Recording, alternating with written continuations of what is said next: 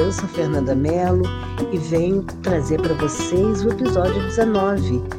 Junho é o mês dedicado à amizade. Dia 20 de julho é considerado o Dia Internacional desse sentimento tão profundo e tão importante nas nossas vidas. Dizem que podemos contar nos dedos e que a distância ou o tempo em nada interfere nesse tipo de amor. É com esse espírito de amizade que vamos seguir aqui o episódio 19. Amizade é uma arte. Sim, a amizade é uma criação. Cada episódio vamos fazendo novos amigos, vamos nos conhecendo melhor e vamos descobrindo muitas afinidades. E o legal é que isso também se dá à distância e à primeira escuta. Então escute aí, Elas em Redes. Amizade é uma arte. Este episódio está participando da campanha Por Mais Mulheres na Podosfera. Pela campanha, o podcast é delas. Neste episódio, trazemos Cinemice. Luciana Ferdi faz a crítica do filme A Lancheira. No quadro Convida, recebemos a podcaster Janaína Santana. Ela está no comando do podcast Radiola da Memória, um projeto do Café com Biscoito. Nessa edição tem coquetel literário. Bartira Zanotelli fala sobre seu livro, Os Sons que Entram pela Janela, inspiração para o nosso sarau, que vai ocorrer no Instagram arroba Elas em Redes. Fique de ouvido para participar. Na coluna Museu das Nossas Memórias, o Museu do Lápis traz mais uma memória vivida em museus e espaços culturais. Tem mais, Fabiana Martins dá dicas sobre os cuidados com a voz neste inverno. Edna Frois, que assina a coluna Café Estrelas, aqui no Elas em Redes também, traz uma crônica sonora acerca das estrelas fixas presentes no céu. No quadro Elas em Redes Núcleo do Museu da Pessoa, Coraci Schuller trama sua história com a história dos povos ancestrais que aprendeu, e Fernanda Noboa estreia a coluna Pode Dance. Pode um podcast dançar? Entrevisto Miriam Pires, é a nossa matéria de capa. Ela conversa sobre a exposição virtual Segunda Pele, com destaque para a sala Pelos Loucos. Trouxemos uma das imagens da obra dessa sala, que são retratos autobiográficos com intervenção de cabelos naturais da artista, guardados por muitos anos para o momento de revitalizá-los performativamente. As fotos dessa imagem são de Valéria Lopes e a foto da obra foi de Vicente Gili e a concepção da artista Miriam Pires.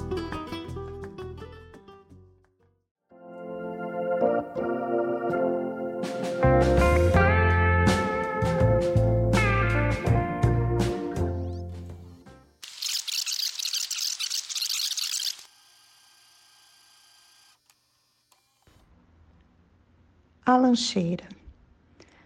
Nem só de Bollywood vive o cinema indiano.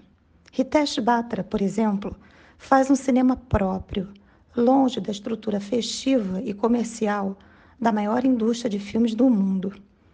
Especialista em metáforas e histórias bem contadas, o cineasta indiano realizou sua melhor obra em A Lancheira, The Lunchbox, vencedor do prêmio Grand Rail em Cannes, em 2013. Rodado em Mumbai, centro da indústria cinematográfica indiana, o filme em nada lembra os excessos de cores e danças de Bollywood.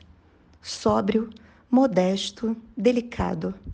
A Lancheira é uma investigação acerca dos sentimentos e desejos humanos, feita através de uma história realista, mas ao mesmo tempo encantadora. Ila, uma mulher desprezada pelo marido, pensa ter encontrado um modo de reconquistá-lo, cozinhando novos pratos para a marmita do marido.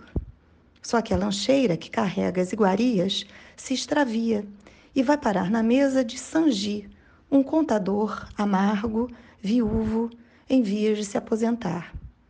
Quando a marmita retorna vazia, Ila acredita que agradou o marido, mas ao consultá-lo, percebe a troca. Ila então manda um bilhete para Sanji, informando-o da confusão. E logo os dois iniciam uma troca de correspondências em que desabafam sobre suas frustrações, desejos e memórias. O que poderia ter sido mais um romance regado a delícias culinárias se mostra rapidamente uma metáfora das necessárias transformações que a vida exige.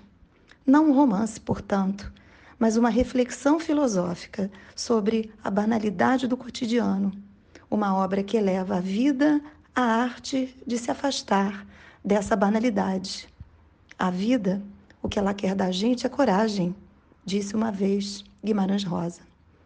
Em A Lancheira, tudo é construído para nos afastar da banalidade, não somente as correspondências entre Ila e Sanji e suas reflexões. Enquanto trocam mensagens, o mundo à sua volta parece interagir com os personagens. Quando Ila conta, por exemplo, que o ventilador do quarto de seu pai enguiçou e o homem, enfermo e acamado, que parecia só se manter vivo para observar o movimento do aparelho, quase morre, o ventilador do escritório de Sanji também para de funcionar. O filme brinca com a realidade, envolvendo-a nessa magia. No entanto, longe de utilizar a fantasia para infantilizar a narrativa, a fantasia é apenas um meio, genial a meu ver, de conectar o espectador com a ideia da vida como algo necessariamente extraordinário. Quando uma criatura humana desperta para um grande sonho e sobre ele lança toda a força de sua alma, todo o universo conspira a seu favor, disse Goethe. Tudo indica que a vida de cada um de nós será apenas mais uma no meio da multidão, insignificante e banal, até que decidamos fazer dela algo extraordinário. Eu sou Luciana Ferdi, historiadora, professora e crítica de cinema.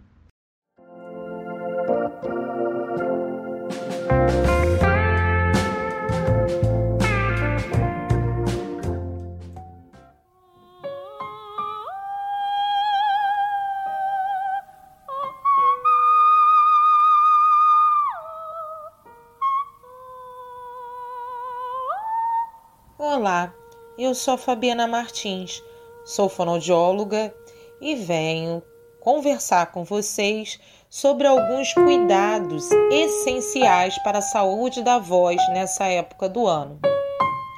O inverno é uma estação conhecida por suas temperaturas baixas e mudanças na paisagem, mas também traz consigo uma característica que pode afetar a saúde de muitas pessoas: a baixa umidade do ar. A diminuição da umidade pode ter diversos efeitos na saúde, e uma área particularmente sensível é a saúde vocal. A voz é uma ferramenta essencial para a comunicação humana, seja no ambiente de trabalho, no convívio social ou até mesmo nas atividades cotidianas. No entanto, quando a umidade do ar está baixa, a saúde da voz pode estar comprometida. Isso ocorre porque as cordas dependem de um controle adequado para funcionarem corretamente. A respiração do ar desempenha um papel crucial na manutenção da inspiração das cordas vocais. Quando o ar está seco, as cordas vocais tendem a ficar ressecadas, o que pode levar a uma série de problemas. Alguns dos sintomas comuns associados à baixa umidade do ar incluem rouquidão, dor na garganta, empigarro, tosse seca e até mesmo dor ao falar. Como cuidar da voz durante o inverno? Para cuidar da saúde vocal durante o inverno, é importante adotar algumas medidas simples. A primeira delas é garantir uma hidratação adequada. Beber água regularmente ajuda a manter as cordas vocais hidratadas, mesmo em ambientes com baixa umidade. Além disso, evite o consumo excessivo de cafeína e álcool, pois eles podem contribuir para o ressecamento da garganta. Outra medida importante é usar um umidificador de ar em casa ou no ambiente de trabalho. Os umidificadores aumentam a umidade do ar, proporcionando um ambiente mais favorável para a saúde vocal. Além disso, é fundamental evitar o esforço vocal excessivo. Falar alto ou gritar pode causar um estresse adicional às cordas vocais, especialmente quando estão ressecadas devido à falta da baixa, né, devido à baixa umidade. Portanto, tente fazer pausas frequentes para descansar a voz e evite situações em que precise falar em um ambiente barulhento. Se os sintomas e os incômodos causados pelas baixas temperaturas e a baixa umidade persistirem ou se tornarem mais intensos, é aconselhável recorrer a tratamentos multidisciplinares, que incluem as consultas em fonoaudiólogos e otorrinos. O ideal é que você busque orientação personalizada, de acordo com a sua necessidade específica. Lembre-se que estamos num período de ano que representa um verdadeiro desafio para a saúde vocal. Entretanto, ao adotar essas medidas simples, como manter-se hidratado, utilizar umidificador de ar e evitar esse esforço vocal excessivo, você estará cuidando da sua saúde vocal e garantindo que a sua voz continue forte por todo o ano.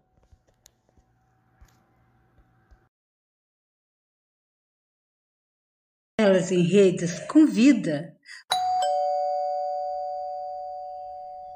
Pode entrar, a casa é sua.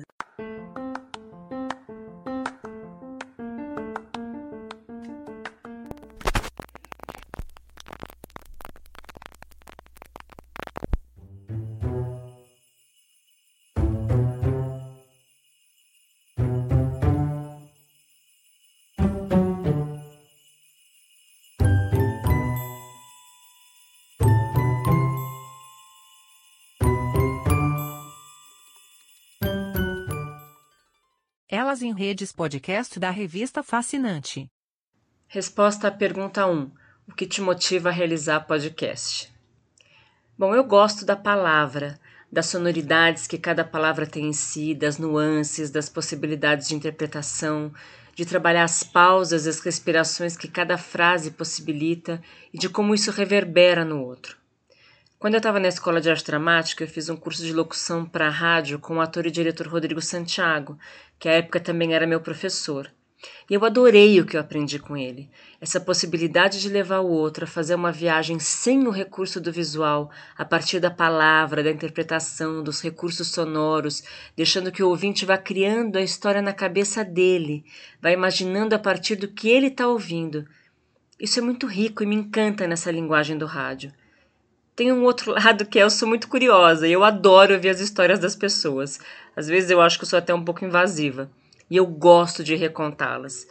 As pessoas sempre têm histórias interessantes que merecem ser passadas para frente. E eu acho que o podcast, da maneira como eu venho fazendo, assim como a contação de histórias, são os espaços ideais para esses trabalhos. Resposta à pergunta 2: Qual o formato, objetivo e público do podcast? Bom, o objetivo do, da Radiola da Memória é o de recontar as histórias de vida das pessoas a partir de suas memórias sonoras. Valorizar essas histórias e levar o ouvinte a fazer não só uma viagem pela história do outro, mas também pela sua própria história. Mas por um ângulo muito específico, as memórias sonoras. A pergunta que toca na radiola da sua memória quer saber quais os sons que levam o entrevistado a abrir seu baú de afetividades a gente imagina que o público seja aquele que se interessa por histórias de vida, pessoas acima dos 40 anos, homens e mulheres que gostam de ouvir boas histórias. O podcast tem o formato de uma narração de histórias, leve, gostosa e bem-humorada. A tônica dele é a leveza e o bom humor. A gente opta por intercalar a narração, que é feita por mim, e a voz do entrevistado contando a sua própria história. Junte-se aí uma pitada de efeitos sonoros e algumas músicas e eis o nosso podcast. Resposta à pergunta 3. Por que escolheu esse nome para o seu podcast? A radiola é um aparelho que combina um rádio e uma vitrola. Você pode tocar inúmeras vezes o mesmo disco, a mesma música, e ligando o rádio, ouvir músicas e emissões diversas. E todas as vezes que fizer isso, vai lembrar das histórias que te trazem algum tipo de afetividade. Um apito na rua que lembra o medo que a sua tia tinha de um amolador de facas, uma maraca que lembra quando a sua mãe comprava biju. Cada pessoa tem uma radiola particular gravada ali na memória dela. E desde o começo a ideia era saber quais os sons que reverberavam nas memórias das pessoas. Por isso a pergunta o que toca na radiola da sua memória e o nome do podcast ser Radiola da Memória. Resposta à pergunta 4: Como é a produção do seu podcast? Bom, o podcast é mensal e tem duração média de 20 minutos. O tema é sempre o mesmo, as memórias sonoras do entrevistado, mas cada episódio é completamente diferente do anterior, é sempre único, porque a gente trabalha a partir das memórias de cada um, que são diversas. A elaboração do roteiro só acontece depois da entrevista, porque a gente trabalha o material a partir da história do entrevistado, das referências musicais, das referências sonoras, enfim. Com o roteiro pronto, a gente faz a pesquisa musical e sonora, a gente grava as narrações, uh, coletamos as falas do, do entrevistado que melhor contam a história dele e depois a gente segue para o estúdio para edição e mixagem. Vale lembrar que é preciso contar com um editor sensível ao som, às pausas, às respirações e às palavras. E a gente tem muita sorte de ter como parceiro o editor de som Silvio Puertas. Resposta à pergunta 5: me fale como ser uh, podcaster num contexto ainda muito masculino.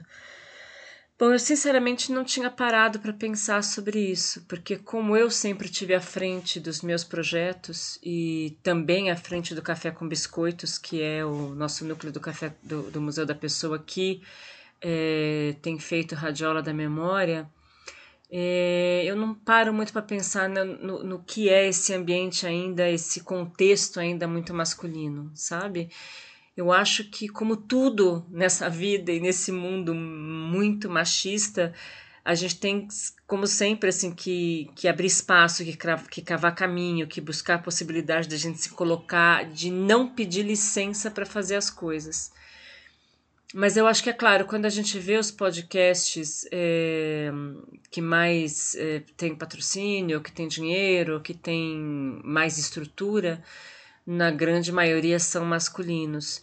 Então aí também eu acho que a gente precisa pensar nisso, né? De, de se colocar, de se enfiar, de, de abrir esses caminhos à força mesmo, né?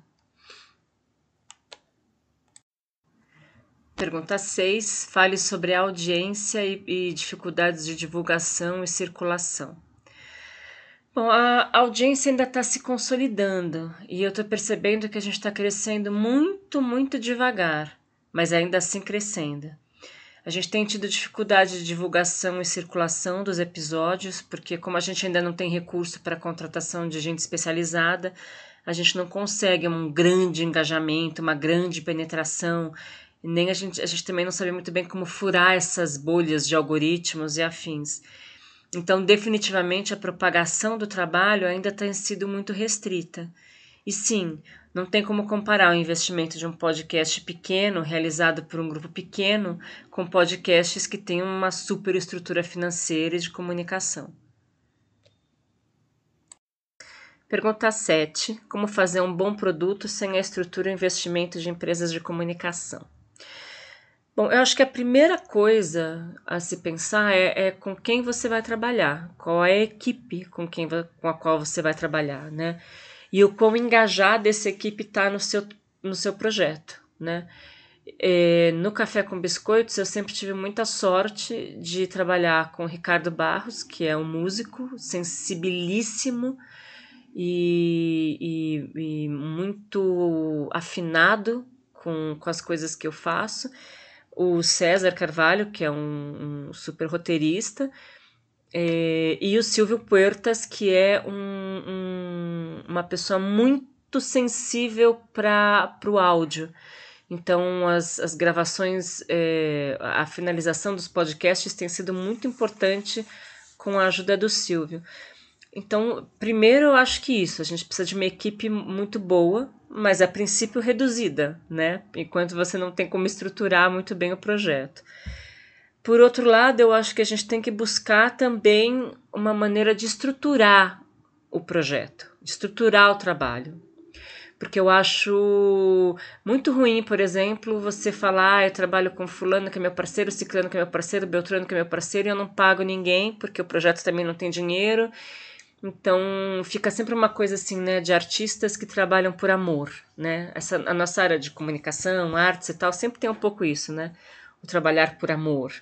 E que eu não acho que seja interessante. Eu acho que a gente precisa ter uma estrutura, buscar uma maneira de se estruturar de maneira que você possa pagar as pessoas que trabalham com você. Isso também é uma, é uma maneira de você é, ter mais qualidade no seu projeto, né? Eu acho. E eu também acho que, que é isso, assim, a gente precisa se estruturar e se estruturar buscando entrar em editais ou buscando patrocínios diretos ou buscando crowdfunding ou buscando uma maneira de produzir o trabalho de forma que ele se pague, minimamente se pague, e que ele é, e que tenha uma equipe afinada. Acho que é um pouco isso.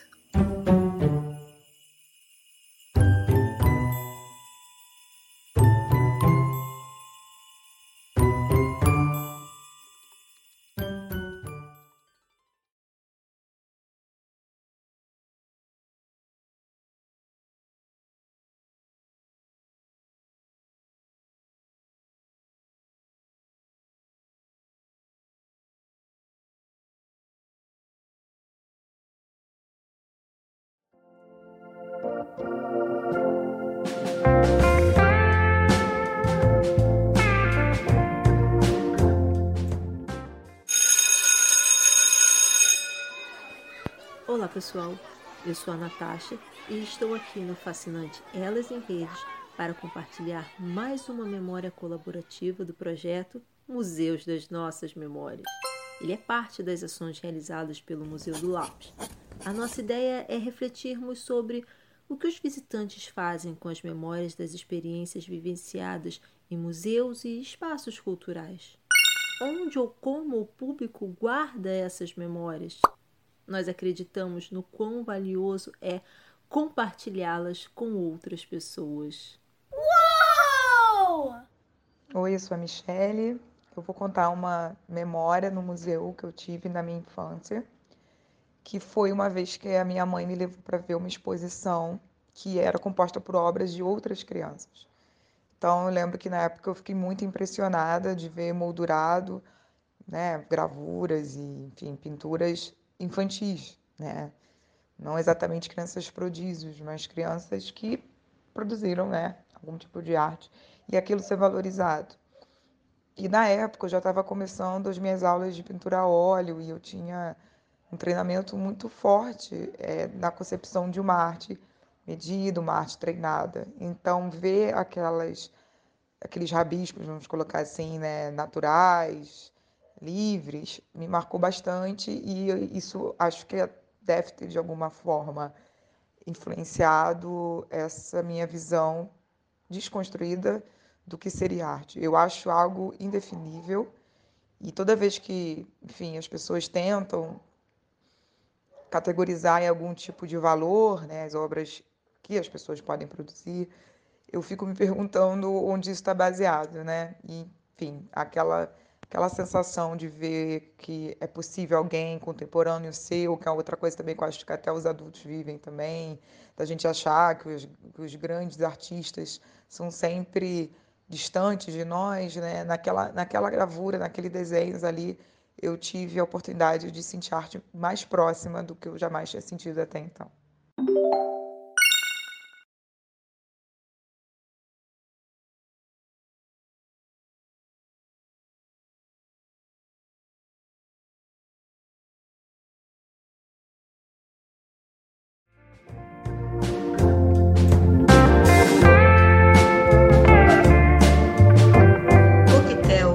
Literário. Olá, eu sou Bartira Zanotelli, sou professora de francês, sou também tradutora, intérprete, É, sou produtora cultural e intérprete da companhia é, Projeto Ilus Artes, de dança na maturidade, e também sou escritora. Ser escritora foi algo que demorou mais para acontecer. O processo de amadurecimento foi mais longo, apesar de eu sempre gostar, ter gostado de escrever. É, eu estava olhando meus diários de infância há poucos dias e tinha lá numa das páginas, ai, quando eu crescer, eu quero publicar um livro eu quero que a minha tia escreva a orelha do livro, uma tia minha que era da Academia de Letras, da, de Colatina, aqui do estado, do Espírito Santo. É, então, sempre foi um desejo, eu sempre escrevi, sempre escrevi histórias, contos, poemas, mas nunca tinha pretensão, assim, de publicar. E, e sempre achando que estava inacabado, né? E quando foi agora pouco tempo, né? É, eu mostrei o, os meus poemas do Os Sons que Entram pela Janela para um professor, que foi o professor Raimundo Carvalho. E ele gostou muito, ele achou que estava um material muito bom e que valia a pena ser mostrado, sim, e que era válido e que era é, que tinha uma, um, que e as pessoas iam encontrar é, algumas referências ne, nesse material que fosse é, que fossem tocar né, as pessoas. E então, né, é, eu decidi apresentar esse material no edital de poesias da editora Pedregulho. É, inclusive o Raimundo Carvalho ele escreve o, o, um prefácio do livro, né? E, e aí, daí também eu pedi a um amigo que é fotógrafo para transformar esses sons em imagens, né? Porque a ideia é que seja um livro infantil, na verdade, um livro para todas as idades, né? Mas que seja acessível também ao público infantil, né? Então, é, a gente pensou que precisaria de ter ilustrações, né? E e foi assim o processo da, dessa feitura do, do primeiro livro. Então, Os Sons que Entram pela Janela foi a, a, o meu primeiro livro publicado. A partir dele, eu escrevi também os poeminhas de quintal, que a gente estava em seguida numa fase um pouco mais aberta. É, do que no início da pandemia a gente estava fechado no apartamento, né? A gente, que eu digo, a minha família, né? Meu núcleo familiar aqui, eu, meu esposo meu filho, a gente estava muito fechado dentro do apartamento. E um certo ponto a gente resolveu mudar para uma casa com quintal. E aí a gente começou a conviver muito nesse quintal. E daí saiu o segundo, que agora acabou de ser aprovado pela Lei Rubem Braga de Cachoeiro, e vai ser publicado pela editora Cousa. Então, vai contar essa vivência nesse segundo momento de pandemia, que foi a vivência no quintal. Depois virá o terceiro livro do, do que eu estou começando a chamar de trilogia de de, de, passo a passo fora de casa, né? Porque primeiro a gente vai ao quintal e depois esse está em processo de escrita sobre é, que vai se chamar Brincar com a Praia, porque o primeiro lugar que a gente saiu de casa é, com tranquilidade foi a praia. É, porque na praia a gente consegue evitar aglomerações, né? A gente consegue evitar o toque com outros objetos é, pessoais, né? Então a gente brincava muito na areia, no mar, né? É, o espaço é muito amplo, né? É, essa parte foi a, a nossa primeira é, saída, né, a um lugar público fora do quintal foi a praia. E aí o terceiro livro vai ser sobre isso, sobre brincar com a praia.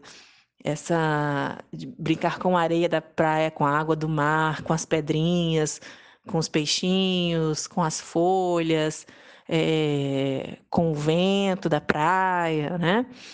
É, e aí esse livro aí está em produção.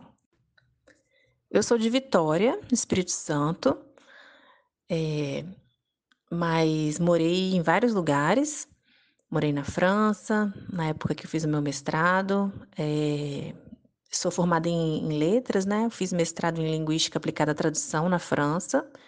E agora, recentemente, eu fiz um outro mestrado em literatura, aqui na UFES. Senti vontade de voltar a estudar e de mudar um pouquinho de ramo. E, e quando eu escrevi Os Sons que Entram pela Janela, eu estava morando em Cachoeiro de Itapemirim, no sul do Espírito Santo. O meu esposo é de Cachoeiro e a gente, eu fui morar lá logo que, que a gente ficou junto. E o meu filho nasceu lá, o Raul nasceu em Cachoeira de Itapemirim. E, e moramos lá até 2021, quando mudamos para a Serra, é, para Praia de Capuba, uma praia aqui na, na cidade de Serra, no Espírito Santo também e que foi uma cidade onde e o bairro inclusive né é, onde eu cresci que é uma cidade vizinha à Vitória, né, que é a capital. A dança e a literatura sempre foram duas artes que permearam muito a minha vida. É, quando eu era criança, eu sempre gostei muito de tudo que fosse relacionado à literatura e à dança. É, tanto pegar, pegar um livro de português no início do ano, e eu lia todos os contos e todos os poemas do início ao final do livro antes de começar o ano letivo.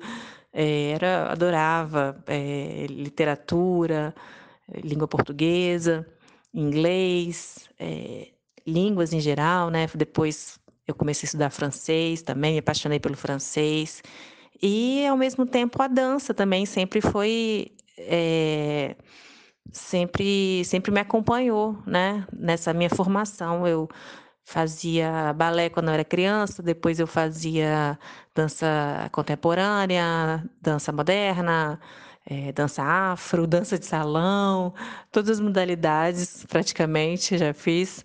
E, mas chegou um ponto que foi ficando a, a dança em segundo plano, né? E aí agora eu estou resgatando a dança também é, para minha atividade profissional, né? Trabalhando como produtora cultural e, é, e como performer e intérprete no projeto Elus Artes, né? Que é um projeto voltado para a dança na maturidade. Nesse momento, quando eu abro minha janela, eu ouço o som do mar batendo e, e, dos carros na rodovia, porque agora eu moro pertinho da praia e do lado de uma rodovia também. É interessante que eu comecei a escrever os primeiros poemas de, do livro, Os Sons que Entram pela Janela, é, quase como uma brincadeira, assim, com meu filho, né? A gente estava sempre ali dentro do apartamento e não podia sair para fazer nada, e aquela tensão, né, da, dos primeiros meses do Covid. E, e aí, quando passava alguma coisa lá na rua, e a gente saía correndo para ver, vamos lá ver o que está passando. Olha, o cachorro, olha, o, é o motoqueiro, né? É o carro de lixo. E aí eu comecei a escrever, né, mais como uma brincadeira ali com ele. É, e a partir do momento que eu comecei a escrever, colocar isso no papel e, e comecei a pensar que isso seria talvez um projeto interessante, né, de registrar essas, uh, esses sons. E, e aí então isso aguçou ainda mais o meu ouvido, né? Foi interessante que começou com uma brincadeira, mas aí no meio do processo eu comecei a pensar, não, então vamos prestar atenção, né? Qual o som que vem agora? E o que, que será que vem em seguida? É, e o que, que tem de diferente quando a gente vai para a casa da vovó? É, e o que, que som diferente que tem na casa do vovô? É, na casa da tia? Então, a partir do momento que a gente começou a frequentar outras casas, voltou a frequentar outras casas, a gente começou a observar mais. Neste episódio, queremos propor a você uma interação, um sarau, o som que entra pela janela, inspirado no livro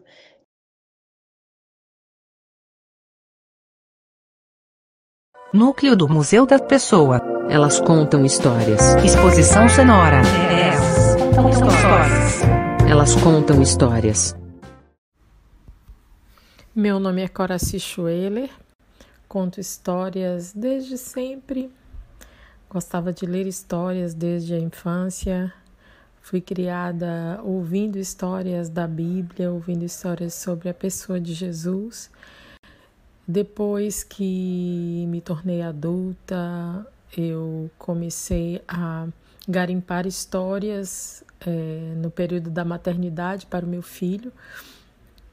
E depois veio outro filho e eu ficava garimpando e eu, é, de forma especial, gosto muito dos contadores de história da década de 90 na TV Cultura. E era uma amostragem de vários contadores e o baú das histórias que tinha no programa Castelo Ratimbum. Enfim, eu gostei, eu comecei a pesquisar também, e aí eu é, conheci nomes como Clara e 2012 eu fui ao é, Encontro Boca do Céu e eu já tinha algum blog Histórias da Cor, onde eu estava selecionando alguns textos. Fiz um pequeno curso no SESC e esse tempo foi um tempo é, que foi uma semeadura. Depois eu comecei a ser chamada pelo SESC para fazer é, para contar histórias em vários espaços, né? no hall do SESC, na galeria, nas escolas. É, são, são várias frentes em que o SESC atua. E depois é, culminou na formação de professores desse meu saber, né? em, em processo sempre de desenvolvimento. É, eu vou contar para vocês a, a no gentil solicitação de Fernanda Mello. É uma história muito cara para mim, muito querida para mim, porque é uma história dos povos originários da etnia Boro, Bororo e é um bacaru. Bacaru significa são mitos, né, que eles contam e faz parte da educação dos Bororo esses mitos. Então eles é, tratam de várias, vários assuntos é, com esses mitos. Tem os mitos de origem, tem mitos sobrenaturais, mitos de acontecimentos do dia a dia deles, da religiosidade deles, mas também é, são eles ensinam através dos bacarus. Eu sou pedagoga formada pela Faculdade Amadeus, aqui de Aracaju, Sergipe. Fiz arte terapia como pós-graduação. Estou fazendo essa pós-graduação em narrativas artísticas em contexto urbano, que você sabe bem, na Casa Tombada. E sou estudante de psicanálise. É uma mistura de aulas com autodidatismo, mas eu gosto muito de psicanálise.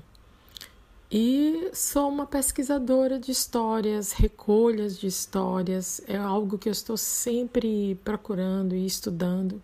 Sou compositora, tenho alguns CDs gravados. É arroba no Instagram, Coraci no YouTube, onde tem algumas canções, alguns trabalhos. E tem também o blog onde tem essa lenda, né? Que é o blog Histórias da Cora. Um abraço bem apertado. Eu espero que você consiga editar esse negócio. Qualquer coisa, estamos aqui. Beijo. Certa noite, a lua estava cheia, clareando todo o pátio da aldeia dos Bororos. Essa etnia lá do Mato Grosso. Acontece que as palhoças estavam muito quentes. Eles então aproveitaram o frescor da noite, a luz da lua e armaram as redes do lado de fora para aproveitarem aquela noite. Mas lá na mata fechada, uma onça observava os bororos.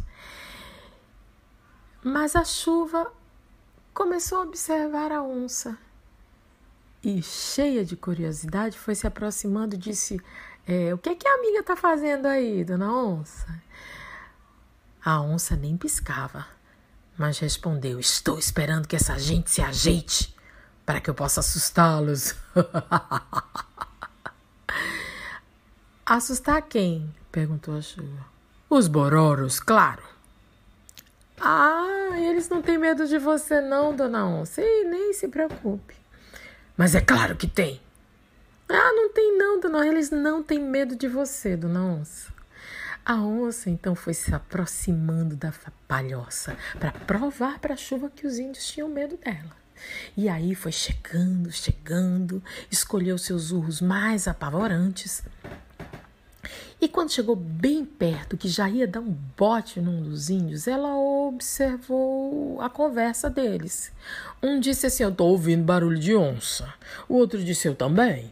Eu também. É, amanhã nós vamos flechar essa onça. E comemorava. Uh! Eu quero os dentes dela para fazer um colar. O outro disse: Eu quero o couro dela para fazer um tambor novo. E o outro disse: Ah, já pegaram os dentes, já pegaram o couro. Eu quero a carne. A carne da onça é gostosa. Aí eu te dá, é muito dura.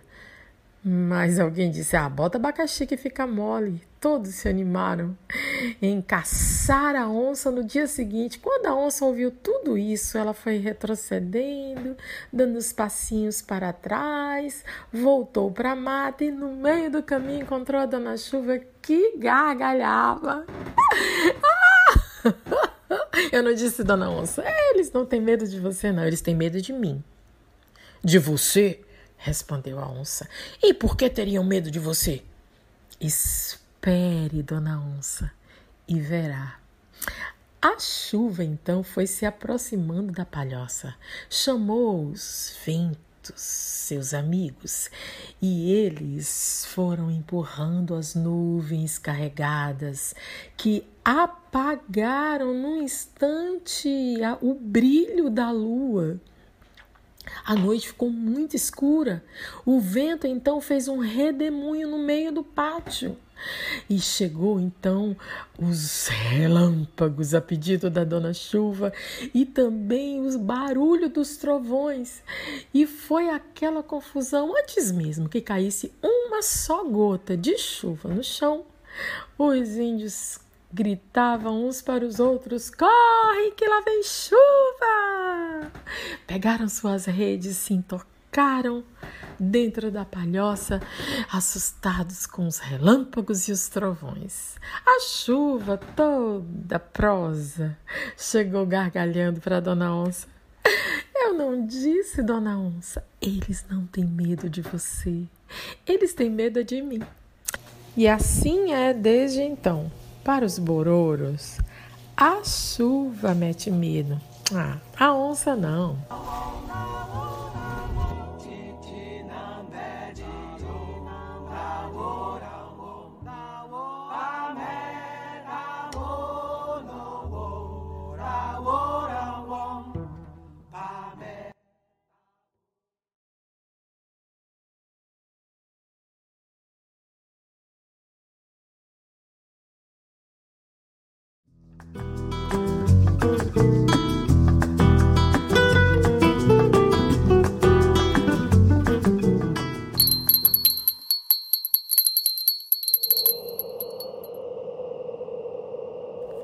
Sou filha dos ventos e por sê-la conheço-os bem. Havia dias que vinha pressentindo-os. Passavam como arrepios por meu corpo, traziam um aroma de mar em tempestade, arrebatavam-me durante o sono e eram acompanhados de visões perturbadoras, de madeiras destruídas chegando às praias e de nomes escritos em túmulos vazios. Nada é capaz de se opor aos ventos quando estes são liberados e o pensar nas águas revoltas me trazia calafrios. Era como se essas águas me inundassem e fizessem morada em meu peito, agitando os sentimentos e tornando aflitos os meus dias. Com os olhos transbordados de mar, vi meu amado partir em viagem. Nada pude fazer que o impedisse. Mal pude suplicar, afogada em lágrimas e soluços. Despedi-me, resignada, agarrando-me à promessa que me fez de que regressaria antes que a lua completasse duas vezes o seu ciclo. Abracei-o num último adeus e, como se previsse o que estava por vir, Senti um estremecimento nascido nas entranhas da minha alma, seguido de um torpor que fez com que meu corpo todo cedesse. Acompanhei com um olhar úmido o seu navio seguindo em direção ao horizonte, até onde a vista pôde alcançá-lo, e então retornei, miserável, ao meu leito e quarto vazios. As lágrimas vinham em torrentes, banhavam meu rosto pálido, escorriam pelo meu peito, encharcavam minhas roupas e alagavam minhas lembranças. Assim permaneci, nem sei por quanto tempo, até ser vencida pelo cansaço. Desde então passei a contar as noites, tecendo vestes para vesti-lo e clamando aos deuses que ele estivesse seguro e retornasse para os meus braços. Acendia incensos devota e diariamente nos templos da deusa Juno, implorando ser atendida. Mas numa noite Seix veio até mim. Estava nu, em pé, em frente à minha cama, pálido como os mortos, com a barba ensopada e com água do mar pingando do seu cabelo emaranhado. Inclinou-se na minha direção, lágrimas escorrendo pelo seu rosto, e me disse: Suas orações não me ajudaram, Alcione.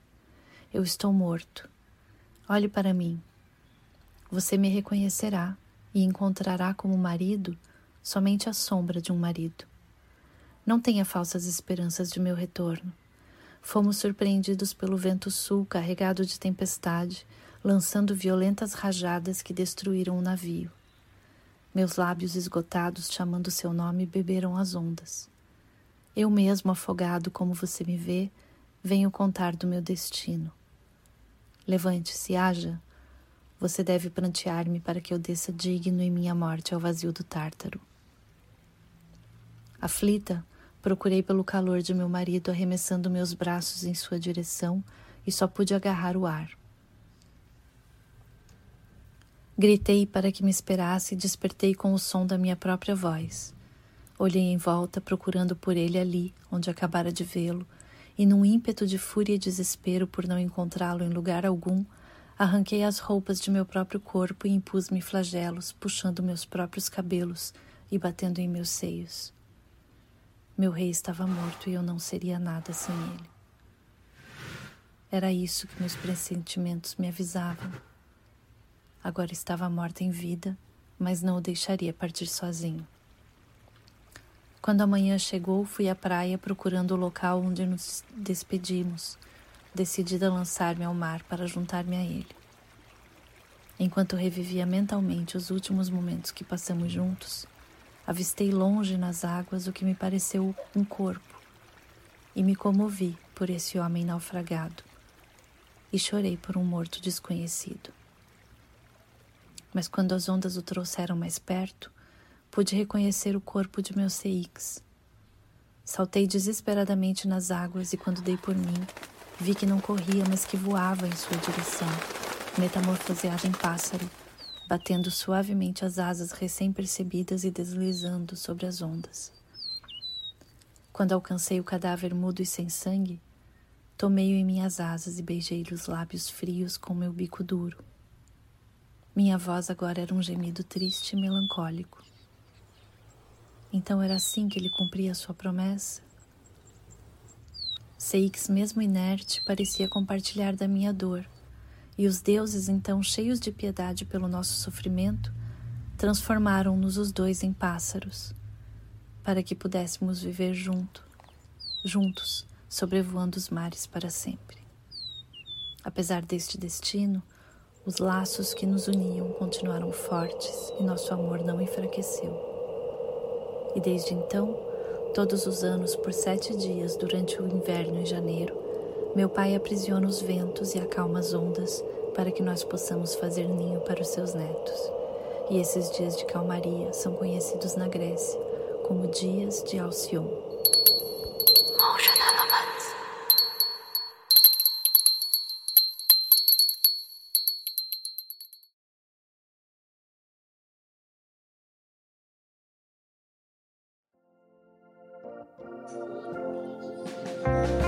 Dançar?